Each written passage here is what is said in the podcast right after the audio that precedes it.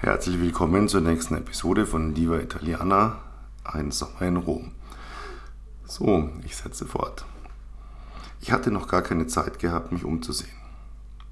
Das Lokal war eine Mischung aus modernem Café Bistro und dem gediegenen Charme eines verstaubten Herrenzimmers. Wir saßen auf unbequemen Chromstühlen mit einem Hauch an Sitzfläche und einer Lehne, die exakt jeden Punkt an der Wirbelsäule traf, der richtig wehtun konnte. Dafür waren die Tische aus massivem dunklen Holz und mit steifen weißen Tüchern eingedeckt, dazu eine ganze Batterie an Gläsern je Platzteller und einer Serviette, die als Zudecke Verwendung hätte finden können. Serena hatte ihre Sonnenbrille nicht abgesetzt, seit wir das Lokal betreten hatten.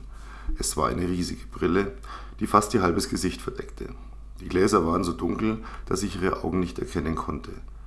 Das Lächeln, das mich sonst so an ihr anzog, war verschwunden. Sie strahlte eine Aura aus, die unnahbar war, abgeschottet hinter einer Fassade, die eine Mischung aus Arroganz und Langeweile demonstrierte. Wie eine Diva, dachte ich plötzlich. Sie nahm die Brille ab, legte sie achtlos auf den Tisch. Ihre Augen waren dunkel und traurig, wie schwarze Seen, die im Nebel halb verborgen sind. Sie schaute mich lange an und als ich dachte, sie würde nie widersprechen, sagte sie plötzlich, ist es in Ordnung, wenn du mich heute Abend begleitest? Ich möchte da nicht alleine hin.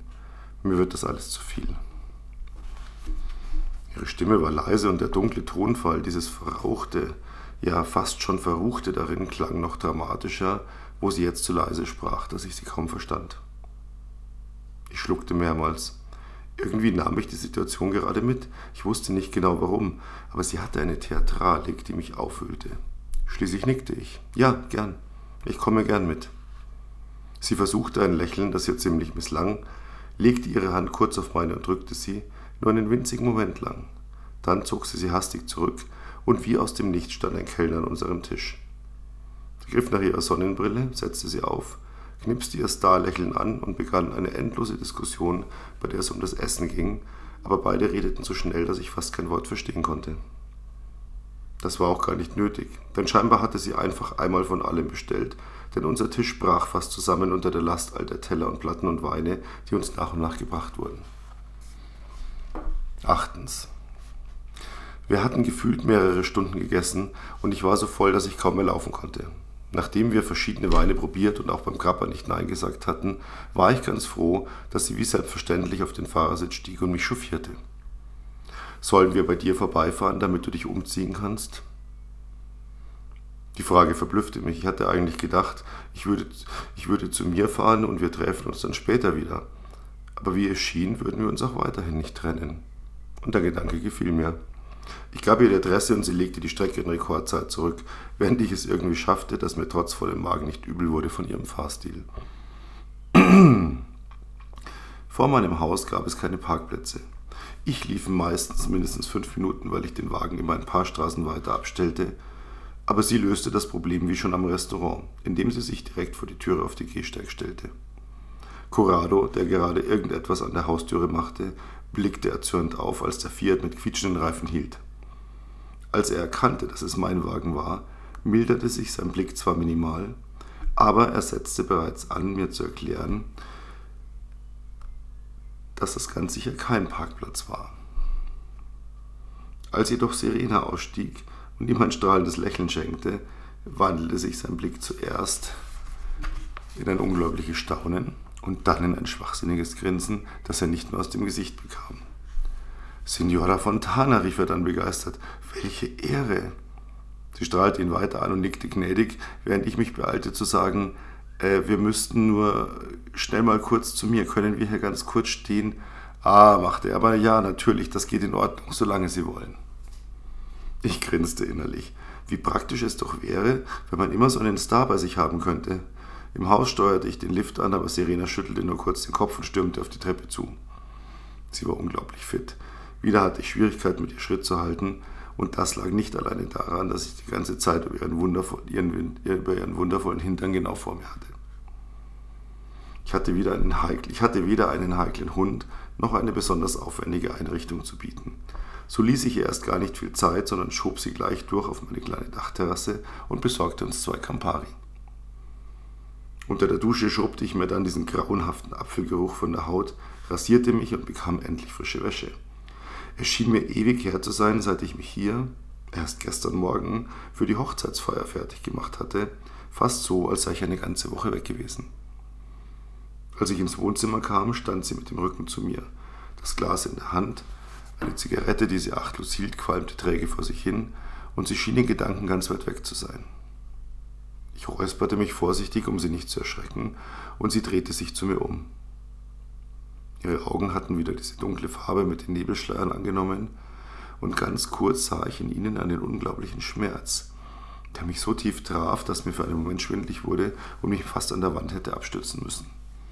Es war nur den Bruchteil einer Sekunde wahrzunehmen, dann hatten ihre Augen wieder ihre normale braune Farbe bekommen und die Situation entspannte sich schlagartig.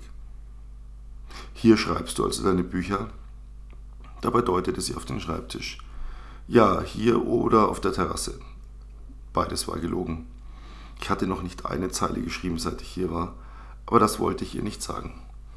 Irgendwie hatte ich den Eindruck, als wäre es für sie wichtig, dass ich gerade tatsächlich an etwas schrieb ein abwegiger Gedanke, aber er setzte sich in mir fest, und so nickte ich nochmals bekräftigend, auch um mich selbst davon zu überzeugen. Liest du mir mal vor, was du gerade schreibst? Äh, ja, wenn du willst, aber es ist noch nicht überarbeitet. Sie nickte, stellte ihr Glas gedankenverloren ab, setzte an, etwas zu sagen, aber ließ es dann doch, und ich sah auf meine Uhr und nickte auch, und dann fuhren wir los zu ihr, damit sie sich ebenfalls fertig machen konnte. Viertes Kapitel, erstens. Serena und ich hatten auf der Fahrt fast eine ganze Flasche Champagner getrunken, die in einem Eiskübel in der Limousine bereitstand.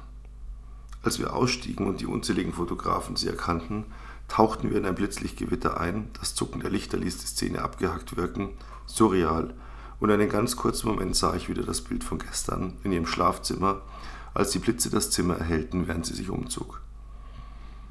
Als die Fotografen genug Fotos hatten, wurde Serena sofort von einer Menge Menschen umzingelt. Sie ertrank förmlich in unzähligen Umarmungen, Küsschen hier, einem Tätscheln dort und war schließlich von mir fortgespült worden. Untergegangen im Gewusel der Gäste. Und ich blieb alleine zurück.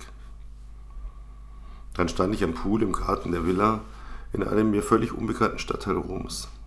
Die Gärten der Häuser hatten hier die Größe mittlerer Stadtparks. Die Nacht war mild und mir war warm unter meinem Sakko. Das Eis in meinem Whisky war längst geschmolzen, und wenn ich ab und zu einen kleinen Schluck nahm, brannte die warme Brühe unangenehm in meinem Hals. Vom Haus her schallten immer wieder Musikfetzen herüber. Ein Pärchen am anderen Ende des Pools tanzte langsam dazu. Aus den Fenstern, die alle offen standen, und den großen Terrassentüren drang der Mix aus den Unterhaltungen der bestimmt über 100 Partygäste. Eine Frau, fast noch ein Mädchen, so jung sah sie aus, stand wie ich am Pool und starrte Gedanken verloren in das illuminierte Wasser, das wie ein Teppich aus Diamanten funkelte. Sie hatte eine Flasche Desperados in der Hand, aus der sie ab und zu trank, und plötzlich sehnte ich mich nach einem kalten Bier und einem einsamen Strand. Wie immer war mir der Andrang im Haus, die vielen Menschen, der Lärm schnell zu viel geworden.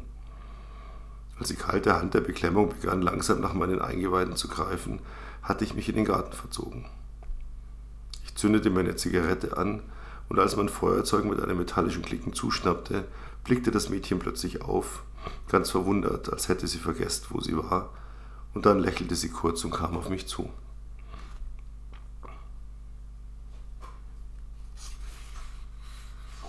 Zweitens. Ich wachte auf, weil mein Arm schmerzte.